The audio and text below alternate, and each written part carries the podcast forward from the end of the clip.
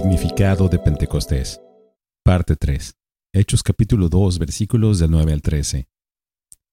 Partos, medos y elamitas, habitantes de Mesopotamia, de Judea y de Capadocia, del Ponto y de Asia, de Frigia y de Panfilia, de Egipto y de las regiones de Libia alrededor de Sirene, viajeros de Roma, tanto judíos como prosélitos, cretenses y árabes, les oímos hablar en nuestros idiomas de las maravillas de Dios.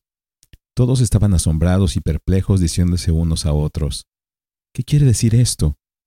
Pero otros se burlaban y decían, están borrachos.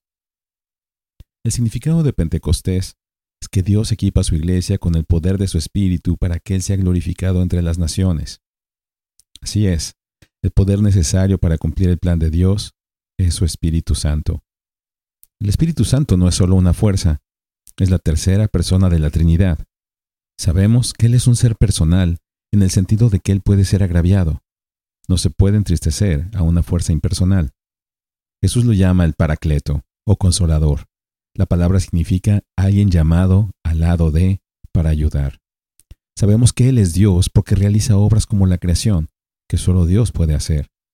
En Hechos capítulo 5, versículo 3, Pedro acusa a Ananías de mentirle al Espíritu Santo y luego agrega, no has mentido a los hombres, sino a Dios. Antes del día de Pentecostés, el Espíritu Santo regeneró a los hombres y los capacitó para servir a Dios, pero no habitó permanentemente en los creyentes. En el aposento alto, Jesús les había dicho a los discípulos que enviaría el Espíritu Santo para que estuviera con ellos para siempre.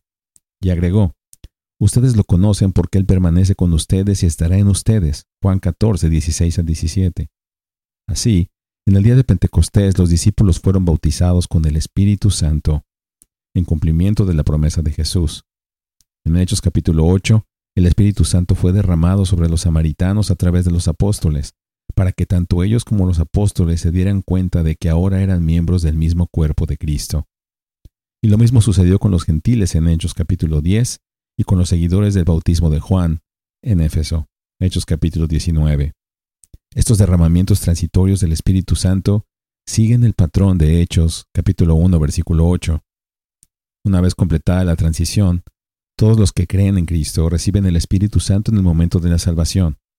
Pablo declara en Romanos 8:9, Sin embargo, ustedes no están en la carne sino en el Espíritu, si en verdad el Espíritu de Dios habita en ustedes.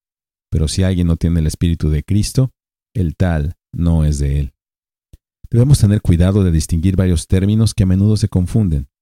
En Hechos capítulo 1 versículo 5, Jesús dijo que los apóstoles serían bautizados por el Espíritu Santo, lo cual ocurrió en el día de Pentecostés. El bautismo se refiere a la identificación total con el Espíritu y a la recepción inicial del Espíritu.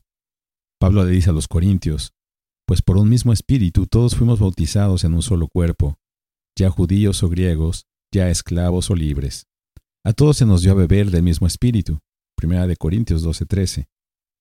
Si el bautismo del Espíritu fuera una experiencia especial para una élite espiritual, Pablo no les habría dicho tal cosa a los corintios, quienes no se destacaban por su madurez espiritual.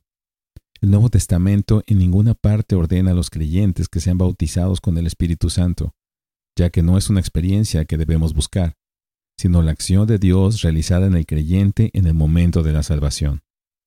Sin embargo, sí se nos ordena que seamos llenos del Espíritu. ¿Pero qué significa esto? Lo veremos en nuestro siguiente devocional. Bendiciones.